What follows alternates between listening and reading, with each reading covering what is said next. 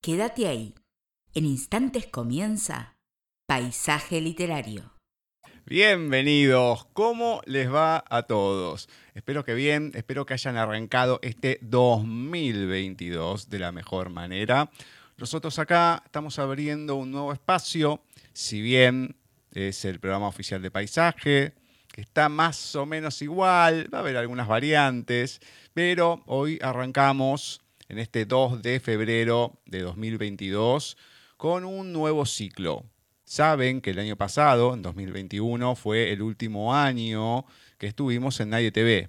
Hoy estamos abriendo, como les dije, este nuevo ciclo que por el momento, que por el momento, nada más, va a estar saliendo por la página de Wix de paisajeliterario.wixsite.com barra mi sitio, como fue durante varios años. Pero dentro de poco vamos a tener una página propia donde no solamente van a poder escuchar los programas de paisaje y sus especiales en vivo, más o menos en los mismos horarios que se estaban emitiendo hasta el año pasado, tanto talentos de voz, creadores de mundos, cine desde la distancia, los especiales de entrevistas y el programa oficial. Y también se van a ir sumando otras cositas, programas o cortos, hay varias novedades. Cuando esté en funcionamiento la página, ya se van a ir dando cuenta y van a ver cómo se va transformando este proyecto de paisaje literario. Siendo el primer programa, primer programa de mes, le agradecemos a Walter Gerardo Greulach, que estuvo con Creadores de Mundos en su tercera temporada. Un año más que vamos a contar con Walter. Le agradecemos no solamente que siga estando con nosotros y nos siga apoyando, sino también por este maravilloso autor y como dijo, ya saliendo de todo lo que venía haciendo en estas últimas dos temporadas, esos autores de habla inglesa o latinos, hispanos en general, así que me gusta mucho. Felicitaciones a Walter porque fue excelente, esperemos que les haya gustado. Nuestras redes siguen exactamente igual, paisaje literario arroba nadietv.com.ar por el momento, hasta que tengamos la nueva página y cambiemos el correo. Seguimos con el mismo, igual lo vamos a mantener por bastante tiempo más. Arroba paisaje literario en Twitter, arroba paisaje literario es el Instagram que tenemos. Facebook también nos encuentran como Gustavo Literario en el perfil y Paisaje Literario, la fanpage nuestra página ahí en Facebook. La página en Wix, ya la saben, es por donde nos están escuchando por ahora, www.paisajeliterario.wixsite.com barra mi sitio. En este programa va a haber una incorporación, Cecilia Agüero, que va a estar con la columna de literatura lésbica, así que le vamos a dar la bienvenida, no solamente ahora, sino cuando corresponda. Va a ser un bloque de lecturas corto, porque tenemos una entrevista en la segunda parte con Irene Avesia, que ya la conocemos desde el año pasado. Ella pertenece al colectivo malagueño de escritores. En 2021 la entrevistamos por su novela Más que Palabras y en esta ocasión va a ser por su última novela Al otro lado del tiempo. Vamos a presentar a nuestra meremérita profesora Cecilia Giorgio, que sigue con nosotros, que nos sigue acompañando, y a empezar este nuevo ciclo, este nuevo año. Muy buenas tardes, noches, Ceci. ¿Cómo va todo por ahí en este nuevo año que tenemos en paisaje? Muy, muy bien, Gus. Por suerte, muy bien. Eh, buen comienzo de 2022. Buen comienzo en febrero, vamos, a, decir, por las dudas, porque enero es como que vamos a tener que resetear en febrero a ver si nos da un poco más de resultado. Perfecto. Le contamos a la gente, aunque ya lo deben saber por las redes, pero por las dudas que algún descolgado nos esté escuchando y demás, eh, a partir de este año ya no estamos en Nadie TV, estamos abriendo un nuevo sitio por el momento está en construcción, así que estamos saliendo desde nuestra página de paisaje literario en Wix. Entonces estamos ahí, estamos ahí, se está armando. Le agradecemos a Hernán, mi primo, alias el primo, que está armando todo. Pasa que hubo algunas complicaciones cotidianas que todo el mundo pasa hoy en día, ¿no? El COVID, etcétera, etcétera. Entonces se viene retrasando. Nuevo servidor. Ahí le agradecemos al Petón porque se puso las pilas por fin. Después de tanto insistir, bueno, ahí puso, podemos estar saliendo al aire. Entonces es una suma de voluntades. Este año va a haber muchas novedades, muchas altas, muchas bajas. Hay mucho de todo. Pero así como quien no quiere la cosa, vamos a comenzar este primer programa, obviamente con lecturas, con los oyentes, pero vamos a variar y vas a empezar vos en esta ocasión. Ay, pero qué bueno, muchas gracias. Perfecto. qué lujo. Bien, vamos a comenzar con uno de nuestros oyentes y también entrevistado.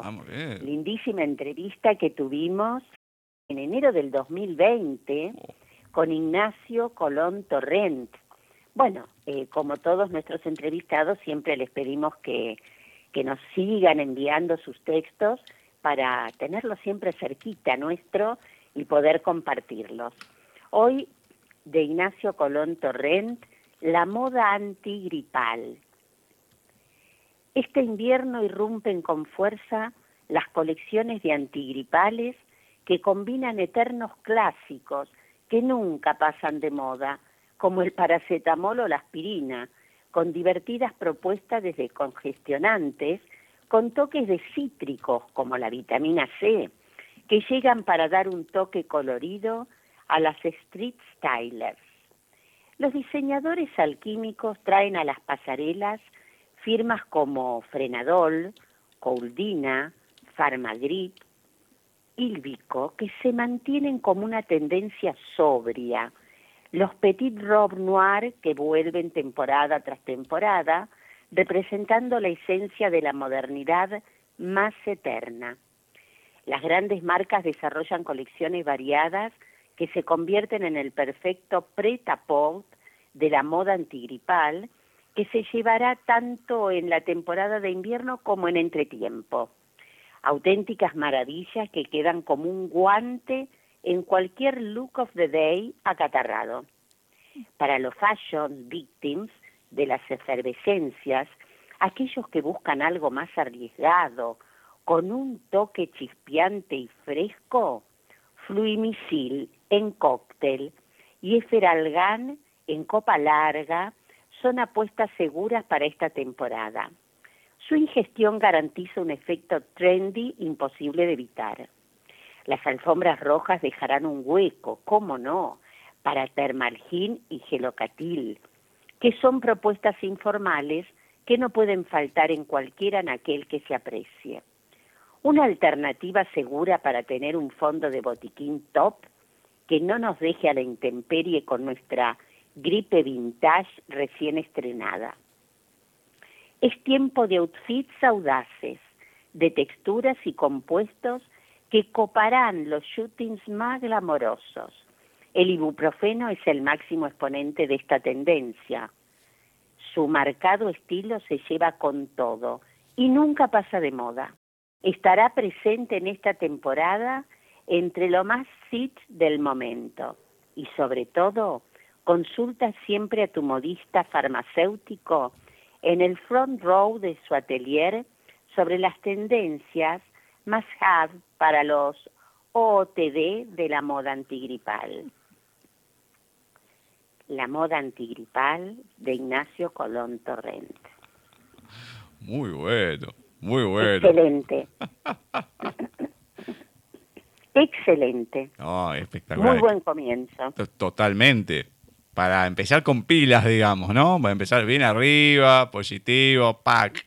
La moda antigripal. Me encanta. Acá, bueno, acá dentro de poquito, ah, sí, algunos meses, supuestamente por el 21 de marzo, pero siempre se va extendiendo. El año pasado terminó, no sé, julio más o menos, llegando el otoño, así que vamos a ver qué pasa. Pero le agradecemos a Ignacio por este buen comienzo de este ciclo, de esta décima primera temporada, primera fuera de Nadie TV, y en el año que vamos a cumplir 10 años de vida. Así que bueno, tenemos muchas cosas, muchas cosas. Vamos a ir ahora con Flavia a ver qué nos comparte en este primer programa del año. Hola Gustavo, hola Cecilia, ¿cómo están? La bienvenida para todos nuestros oyentes. Gracias Gustavo por eh, confiar una vez más en mi humilde trabajo, en mi humilde colaboración. Para mí es un gusto estar con ustedes acompañándolos un año más y justamente en este 2022 donde Paisaje Literario va a cumplir nada más y nada menos que 10 años al aire. ¿eh? Así que vamos a festejarlo juntos, por suerte. Bueno, aquí estamos en el primer programa del año. ¿Qué les parece? En este 2 de febrero, por supuesto, con esta cita con los textos de oyentes, en esta oportunidad con un texto de Glory Miranda. Puede que no sea mi intención llamar la atención, pero ¿y qué pasa si lo hago? Ya no quiero pasar desapercibida en esta vida ni en la próxima. Ya viví por mucho tiempo escondida, ya caminé con mi cabeza abajo, ya mis esqueletos estuvieron por décadas en el armario. Ya me cansé de pensar en los demás por encima de mí. No nací para ser un cuadro más colgado en la pared. Quiero que sepan quién soy. Aprendí a seguir mi felicidad, aunque eso no sea del agrado de muchos.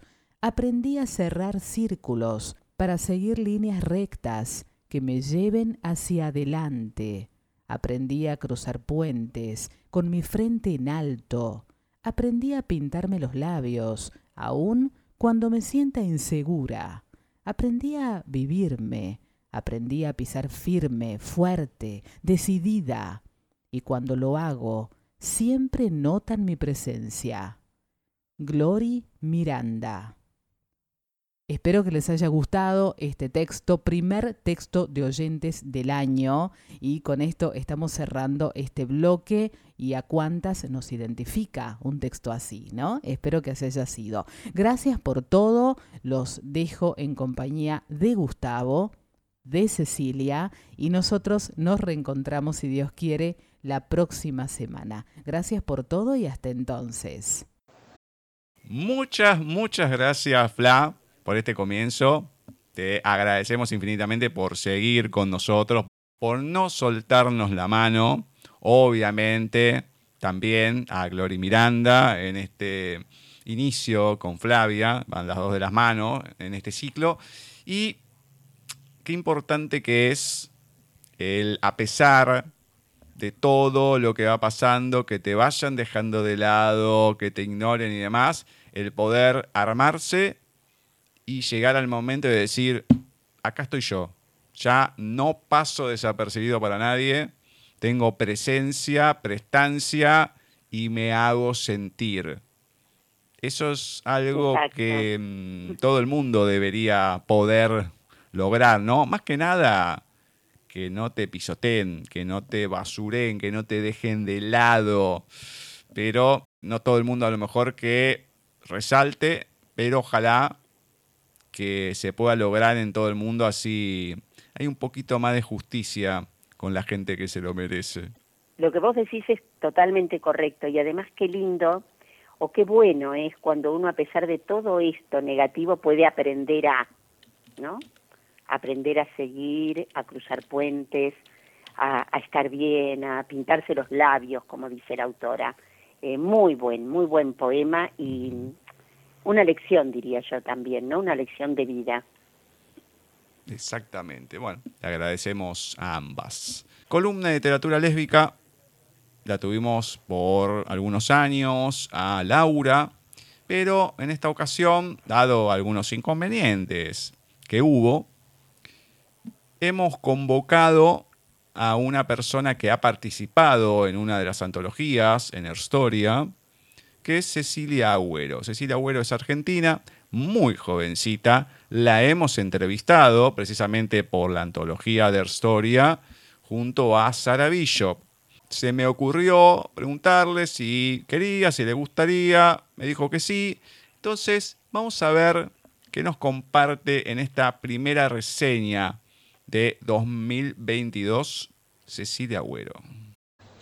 Hola a todos, ¿cómo están? Me presento, mi nombre es Cecilia Agüero, yo soy escritora e historiadora y a partir de ahora les voy a estar trayendo las reseñas de las novedades del Les Editorial. ¿Qué vamos a charlar el día de hoy? Les cuento la, una de las últimas novedades de la editorial que se llama Silenciadas, escrito por Estefanía Sanz Romero. Primero vamos a hablar un poquito, bueno, de quién es la autora. Estefanía es española, es profesora de geografía y de historia, trabaja en un instituto en Madrid y se dedica justamente a laburar todo lo que tiene que ver con la represión de la diversidad sexual, tanto en el franquismo como en la Unión Soviética. Estén atentos, tengan en cuenta que este libro es parte del sello de Les de no ficción, con lo cual si están esperando una novela, mm, no se los voy a recomendar, porque lo que vamos a encontrar en Silenciadas es una especie de ensayo muy bien estructurado sobre justamente la represión de la homosexualidad en el franquismo. Lo primero que tenemos que les puedo comentar sobre este libro es que si bien se los advertí, es un ensayo, es más bien una eh, exposición académica, Está escrito de tal manera que la verdad a mí me pareció súper ameno, muy recomendable, muy fácil de leer. ¿Qué quiero decir con esto? Que no es súper técnico ni se va en academicismos demasiado complicados o rebuscados que a veces a los académicos les pasa. Se enredan mucho en sí mismos y después no hay quien pueda leer eso. Bueno, nada que ver. Estefanía en este libro expone de manera muy clara qué es lo que ella pretende hacer. Lo, lo cuenta en un lenguaje completamente entendible para cualquier ciudadano de a pie. Y además nos deja un par de reflexiones que la verdad me parecieron que, estaban muy muy buenas. Eso por un lado, así que no tengan miedo si están dudando sobre pegarle una ojeada, realmente me parece que es muy muy accesible. Otro punto a favor es que además es un ensayo corto, es decir, que ella plantea lo que va a estudiar, lo estudia, da sus conclusiones y lo cierra en digital son un poquito menos de 100 páginas. Van a ver que después al final hay un anexo con información adicional que también lo pueden leer, está muy bueno. Pero en sí el ensayo es un ensayo corto, así que la verdad es que si les interesa este tipo de cosas se los recomiendo. Por otro lado, bueno, ¿qué es lo que plantea Estefanía en, su, en su libro? Bueno, justamente va a estar hablando de esto que les comentaba, de la represión de la homosexualidad en el franquismo. ¿Y qué quiere decir esto? Bueno, ella, por un lado, se centra sobre todo en el periodo franquista. Si ustedes no tienen demasiado eh, a mano la historia de, España, tampoco me parece que es tan necesario porque ella no se concentra tanto en la, exposición más fáctica, sino que toma el periodo completo dictatorial y empieza bueno, a indagar qué fue lo que pasó y cómo se reprimió la disidencia sexual durante todo el periodo y si fue o no fue eficaz. ¿sí?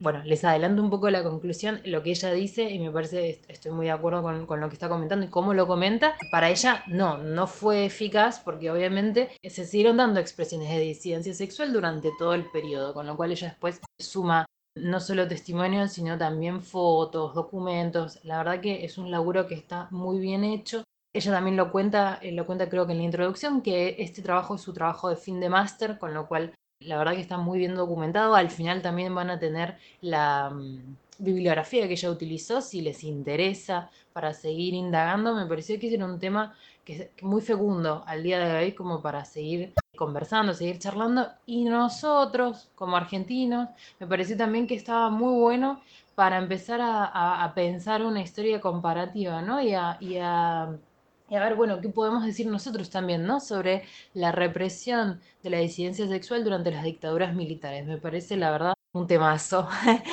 Eh, mi, corazón de, de, historiadora, la verdad que aplaude de pie a Estefanía. Es un gran trabajo de divulgación, se los recomiendo un montón. Van a ver, de nuevo, insisto, en que no solo no es complicado de leer, sino que además no hace falta tampoco ser especialista en historia de España, ni mucho menos. Sobre todo, volviendo a esto que yo les comentaba de la comparación, creo que incluso hay muchos puntos en común con Latinoamérica y van a ver que hay muchas cosas de las que ella comenta, que investigó y demás, que pueden ser fácilmente trasladables a la Argentina o, incluso a las dictaduras de América Latina. Así que, en conclusión, les, se los recomiendo. Silenciada represión de la homosexualidad en el franquismo por Estefanía Sanz Romero. Lo publicó Les Editorial el pasado diciembre. Lo pueden conseguir en digital. En papel, en Argentina me parece que es un poquito complicado, pero también lo pueden, lo pueden pedir a través de la página de la editorial. Así que bueno, espero que les haya gustado esta reseña y nos veremos la próxima. Muchas gracias, Ceci. A la otra Ceci, a la que nos mandó el audio en este caso, la vamos a tener confusión en ese sentido, pero muchas, muchas gracias, Ceci, por colaborar, por estar, por prenderte por esta primera reseña de 2022, ya que estamos renovando tantas cosas y tantos cambios que hubo entre el año pasado y este, uno más que nos toca. En este caso, con Silenciadas, uno de los últimos lanzamientos que tuvo Les Editorial ya el año pasado, de Estefanía Sanz Romero. Seguramente la vamos a estar entrevistando dentro de poco, así que muchas, muchas gracias Ceci y esperemos que hayan más reseñas para poder compartir. Muy bien, ahora voy a conmemorar un natalicio, en este caso va a ser el del dramaturgo, periodista, poeta y narrador naturalista español Joaquín Dicenta. Nacía el 3 de febrero de 1862. Escribió numerosas novelas, cuentos y piezas de teatro en prosa y verso. También escribió poesía. Su obra dramática más importante fue Juan José. Hoy de Joaquín Dicenta les voy a leer una poesía, Sed de tus ojos. Sed de tus ojos en la mar me gana. Hay en ellos también olas de espuma rayo de cielo que se anega en bruma al romperse el sueño de mañana. Dulce contento de la vida mana, del lago de tus ojos si me abruma, mi sino de luchas de ellos resuma, lumbre que al cielo con la tierra emana. Voy al destierro del desierto oscuro, lejos de tu mirada redentora, que es hogar de mi hogar sereno y puro. Voy a esperar de mi destino la hora. Voy acaso a morir a pie del muro que ciñe al campo que mi patria implora. Sed de tus ojos, Joaquín Dicenta.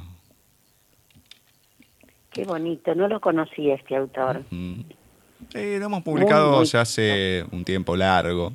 Pero, viste, hay tantas, tantas cosas, tantas cosas que uno no conoce, por más que las podamos haber compartido y todo. Entonces, bueno, poder rescatarlo, leerlo, más allá de compartirlo, y esta cuestión de la variedad que suele haber, ¿no? Así que seguimos en esa línea. Pero lindo, la verdad que.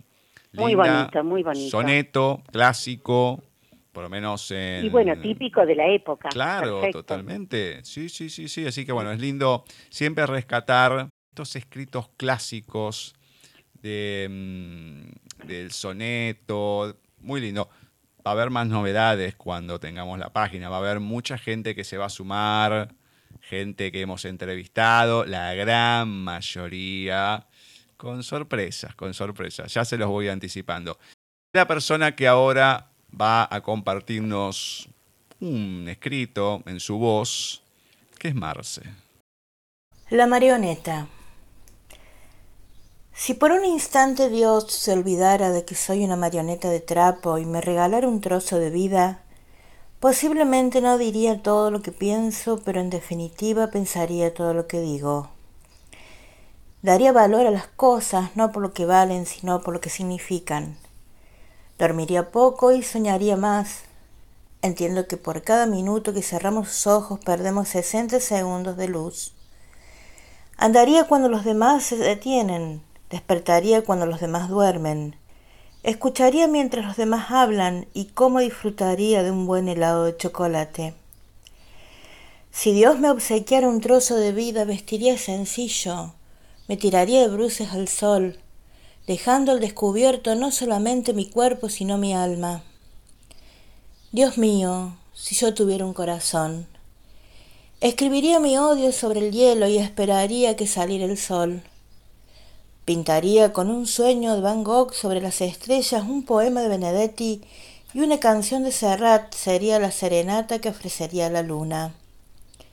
Regaría con mis lágrimas las rosas para sentir el dolor de sus espinas y el encarnado beso de sus pétalos. Dios mío, si yo tuviera un trozo de vida, no dejaría pasar un solo día sin decir a la gente que quiero que la quiero. Convencería a cada mujer de que ella es mi favorita y viviría enamorado del amor. A los hombres les probaría cuán equivocados están al pensar que dejar de enamorarse cuando envejecen, sin saber que envejecen cuando dejan de enamorarse. A un niño le daría alas, pero dejaría que él solo aprendiese a volar. A los viejos, a mis viejos les enseñaría que la muerte no llega con la vejez sino con el olvido. Tantas cosas les he aprendido a ustedes los hombres. He aprendido que todo el mundo quiere vivir en la cima de la montaña sin saber que la verdadera felicidad está en la forma de subir la escarpada. He aprendido que cuando un recién nacido aprieta con su puño por primera vez, primera el dedo de su padre, lo tiene atrapado para siempre. He aprendido que un hombre únicamente tiene derecho de mirar a otro hombre hacia abajo cuando ha de ayudarlo a levantarse. Son tantas cosas las que he podido aprender de ustedes, pero finalmente de mucho no habrán de servir, porque cuando me guarde dentro de esta maleta, infelizmente me estaré muriendo. Johnny Welch Muchas gracias, Marce. Muchas gracias por este cuento. Y te digo que esta cuestión de que, siempre nombro, ¿no? De la memoria emotiva, cuando dijo si yo tuviera un corazón, se me vino algo a la mente. A ver si se te ocurre qué puede ser. ¿La canción? Ah, obviamente. Ah, Obviamente. bueno, menos mal. El tango 1, si yo tuviera el Claro. corazón. tan, tan, tan, Si mismo que el perdí. corazón. ta, ta, ta. El mismo que perdí. Uh, bueno, buenísimo. Pero se me fue, se me fue con esto. Bueno, la marioneta, en una época hace mucho tiempo, el cuento era un monigote dibujado en la arena, lo que le pasaba al monigote y demás. Pero lindo, lindo y esa cuestión, vos fijate, ¿no? O sea, de darle vida a un muñeco y ya enseguida es como que se, se pone ahí ese enano fascista que a veces se le dice, ah, y empezar a decirle a todo el mundo todas las cosas. Es feo eso, ¿eh? Sí, sí, no es muy lindo. Muy bien. Lo de enano fascista no lo dije por, por, por nadie que conozcamos ni nada, por las dudas, No, ni nada, ni nada, porque después me van a no, decir, no. eh, lo dijiste a propo-". No, no, no, fue No, por no, no, se entiende. el no, no, cuento no. De, de la marioneta. Bueno, muchas gracias. Bueno, entramos pronto a lo que es la recta final. ¿Y este año qué va a pasar con este primero de los últimos dos textos que lee? ¿Va a ser lo mismo? ¿Va a cambiar? ¿Qué onda? No, va a cambiar un poquito y te cuento y les cuento por qué. Mm, El año pasado, en la voz de Bani y en la escritura de nuestro querido Salvador Ortiz Serradilla, transitamos el comerciante de ilusiones. Y me quedó picando toda la historia de Becker, que ahí se ve, se ve, sale, a veces a escondidas, a veces sale para leerlo. Y entonces pensé este año abordar justamente a Gustavo Adolfo Becker. Tengo el libro de sus rimas y leyendas y dije, bueno, ¿por qué no compartirlo este año? Ya estuvimos el año pasado con el amigo Cortázar, bueno, ahora vamos a comenzar con Becker. Y les cuento que mm, hay una introducción aquí en el, en el libro que yo tengo, escrita por él, que dice lo siguiente.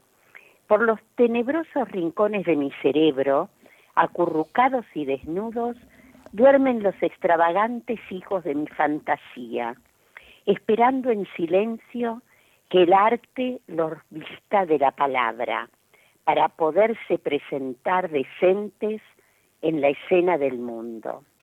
Más allá de esta introducción, también muchos editores han cambiado el orden de las, de las rimas, muchos editores han cambiado algunas palabras, se dice, de el original de Becker. Yo los voy a leer pensando que no están cambiados, que son los que nacieron de su alma, y no sé si vamos a seguir exactamente un orden, porque son muchas sus rimas, pero vamos a comenzar con la rima número uno, que no quiere decir esto que haya sido la primera que este gran autor escribió. Rima uno. Yo sé un himno gigante y extraño que anuncia en la noche del alma una aurora, y estas páginas son de ese himno, cadencias que el aire dilata en las sombras. Yo quisiera escribirlo, del hombre dominando el rebelde, mezquino idioma, con palabras que fuesen a un tiempo suspiros y risas, colores y notas. Pero en vano es luchar, que no hay cifra capaz de encerrarlo y apenas, oh hermosa, sí, teniendo en mis manos las tuyas, podría al oído contártelo a solas. Rima número uno de Gustavo Adolfo Becker. ¡Oh, qué lindo! Me encanta. Me encanta el autor, las rimas, todo. Me encanta. Me ¿Te parece que sigamos con Becker este año? Totalmente. No, no, no. Que quiere que la gente me mate después. No, sí, digo que no. Me, me acribillan. Como estaba diciendo lo de Becker, yo siempre me acuerdo. No me acuerdo, en realidad, me acuerdo, pero no me acuerdo, otra cosa si era en la película el, gordo catástrofe o catrasca, algo por el estilo, no sé si era ahí o a lo mejor era en otra película, que eh, Jorge Porcel, el gordo Porcel, nombraba, que es la, la, única vez que lo escuché, porque no lo encontré en ningún lado, el libro de poesías de Becker, pero que se llamaba Mi amado Becker.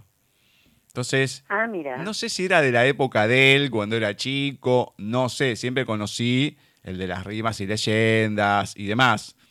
Pero cuando lo nombró, yo no me acuerdo con quién estaba que se mataba de risa, porque se acordaba. Y digo, bueno, pero nunca lo, lo encontré en otros lados. A lo mejor, bueno, como está todo reunido ahí, viste, es el que más se difunde, y ya está. Pero bueno, Cuestión de o algún editor que le haya querido poner otro título. Eh, puede ser, ¿viste? Pero si le cambiaron... Ser, porque ya Becker, desde el 1800 ahora se pueden hacer cambios que nadie te va a decir nada. Pero hacerle... No sé si son éticos o no, pero bueno. Mm, pero hacerle cambio a las rimas, como estaba diciendo vos, que le cambiaron una palabra que yo, y ya... No me parece a mí.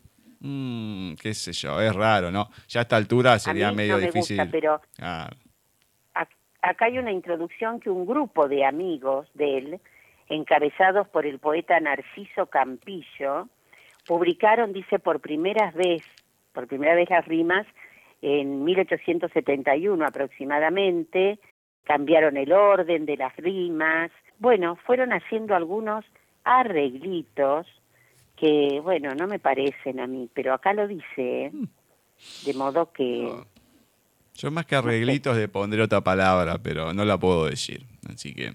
No, no, no, no. Que la gente se imagine.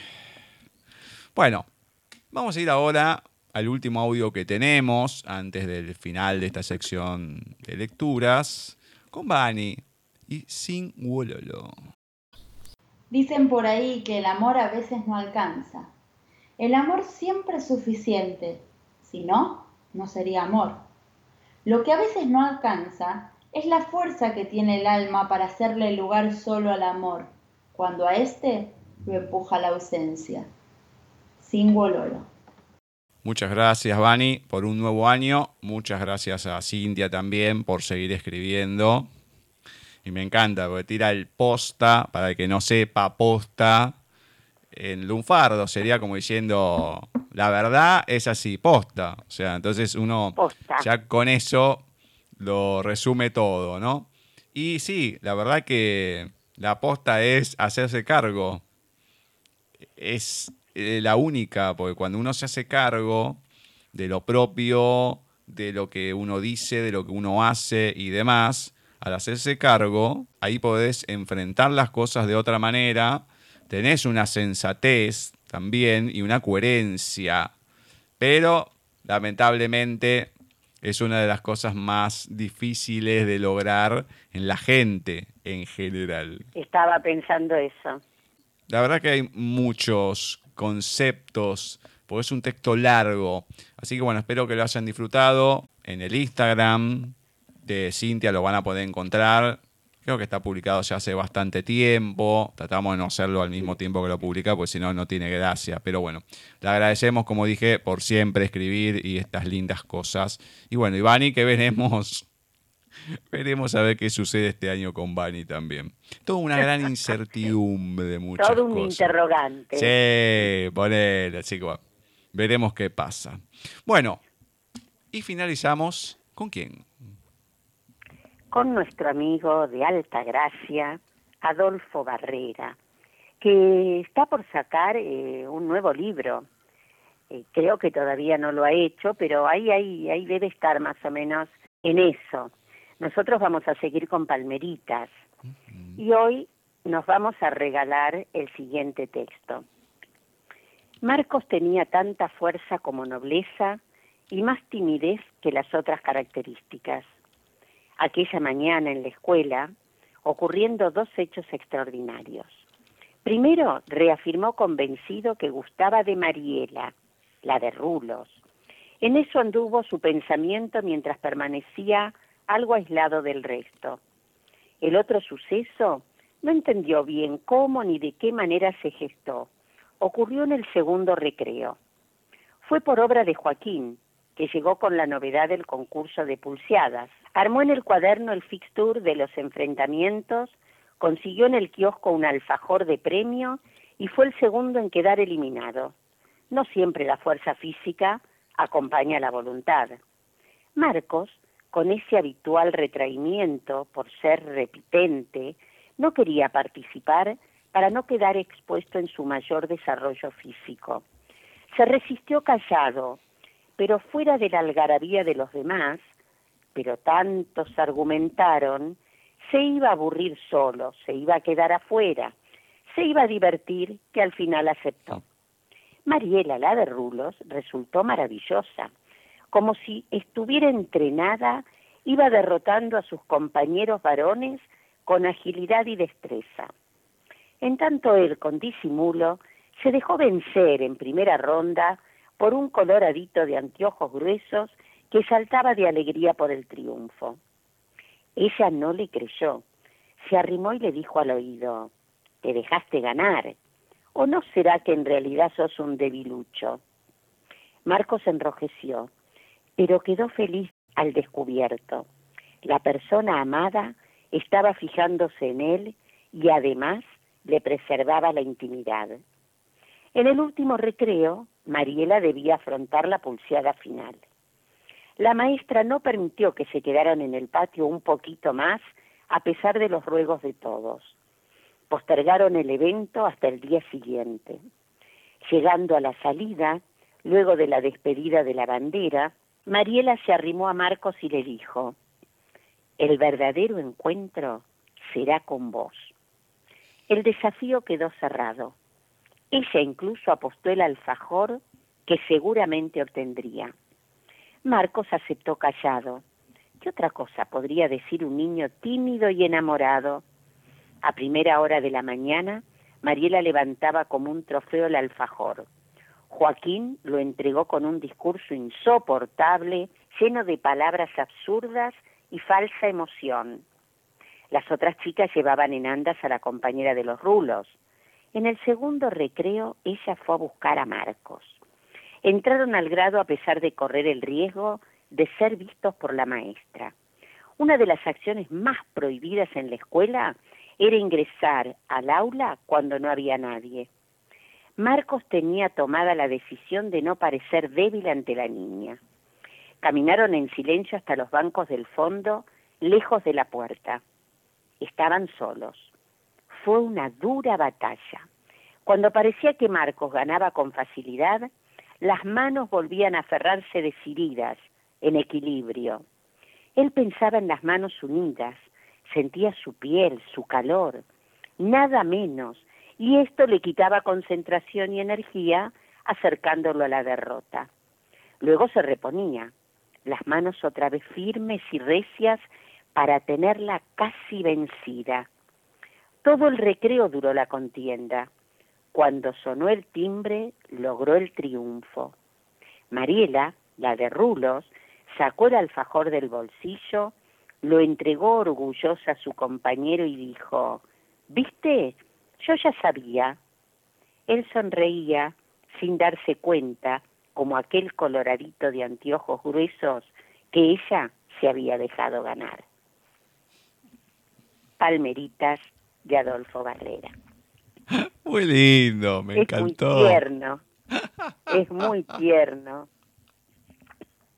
Qué capacidad para escribir esas cosas con chicos, ¿eh? porque no es fácil, porque uno ya es grande, qué sé yo, pero mantener eso y poder escribirlo, no, es hermoso, me encantó. Me encantó. No, qué lindo, qué lindo poder... una vez más, perdón, le damos las gracias a Adolfo por dejarnos recrearnos con sus escritos. No, no, hermoso, hermoso. Digan que no está en Amazon ni nada para comprar y todo, pero, bueno, qué sé yo, a lo mejor lo encuentran en las redes o algo, Adolfo Barrera, o en algún lugar, Palmeritas, o El Mundo a la Vuelta de la Esquina, y bueno, lo pueden comprar, disfrutar, porque es muy lindo, muy lindo, así que los dos son recomendables. Antes de irnos, a un tema musical, que después viene la entrevista y todo, quiero hacer un comentario que no lo dijimos al principio, porque si no, no se iba a poder hacer esta sección de lecturas. Iba a ser muy complicado y pasar de lo que ahora voy a comentar a las lecturas es como que, bueno, algo festivo, primer programa y demás, no daba, no daba. Entonces, como ahora vamos a tener un pequeño corte, por lo menos para recuperarnos, es diferente. Siempre nos suceden cosas a gente querida y demás.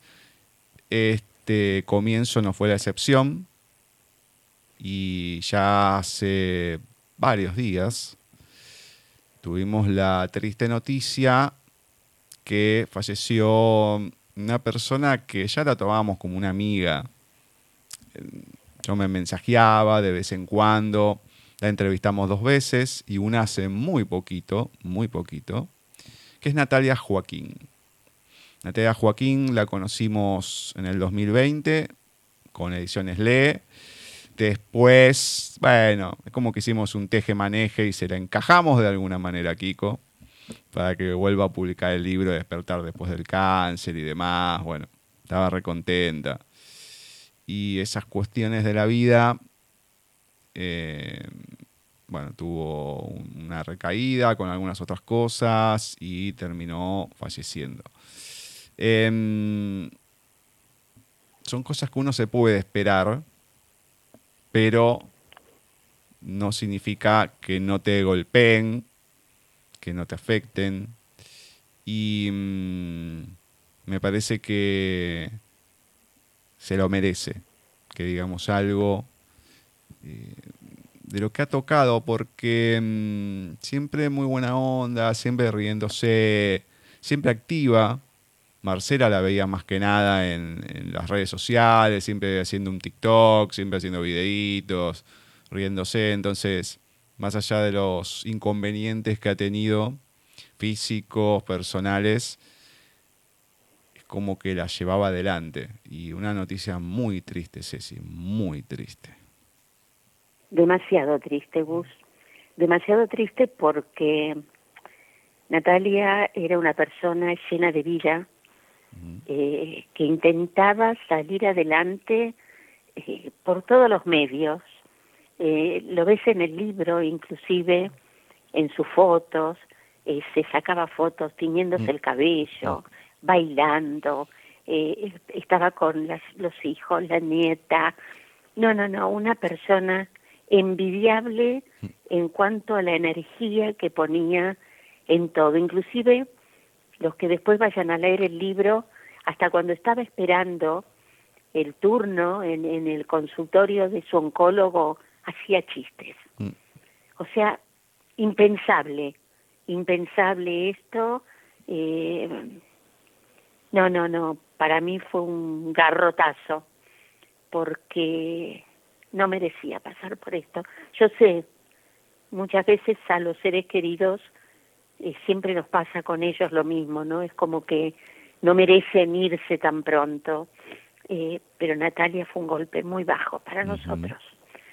Eh, de modo que donde esté Natalia, ruego no sé a quién ya, porque cuando pasan estos golpes a mí, Gus, se me van los dioses, el universo, eh, todo, todo lo que creo se me derrumba. Pero bueno, quiero creer que donde están no sufre, y que está con sus seres queridos.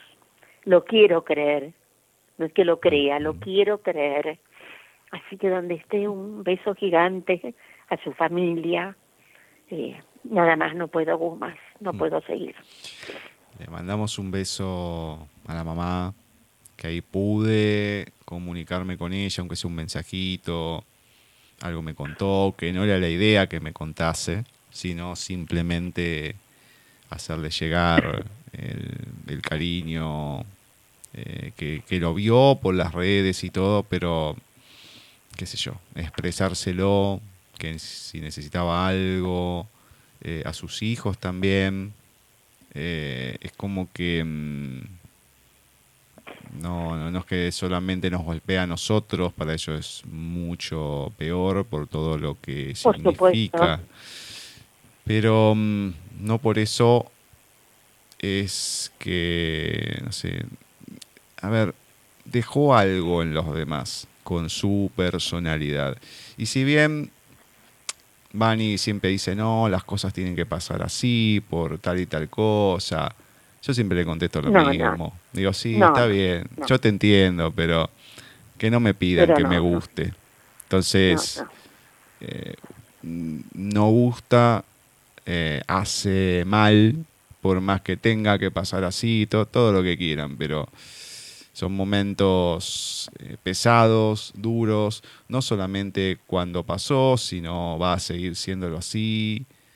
Em, entonces, bueno, acá por lo menos recordarla, aunque sea de esta manera, a Natalia, con esa energía yo con lo, siempre le mandaba algún WhatsApp o algo y, claro, yo o insultaba, o decía algo, se lo decía de una cierta manera y se mataba de la risa, pero se mataba de la risa. Los chancletazos de la madre y de la abuela, eso no tiene desperdicio. Y bueno, estará ahora, le habrá recibido la abuela seguramente con un chancletazo volador, así que creo que habrá sido el mejor recibimiento que debe haber tenido del otro lado. Y bueno, esperarán a los que, vayan llegando bastante tiempo después, esperamos. Así que bueno, un beso a toda la familia. Eh, lo dejamos con un tema y en un rato volvemos con la entrevista a Irene Avesia.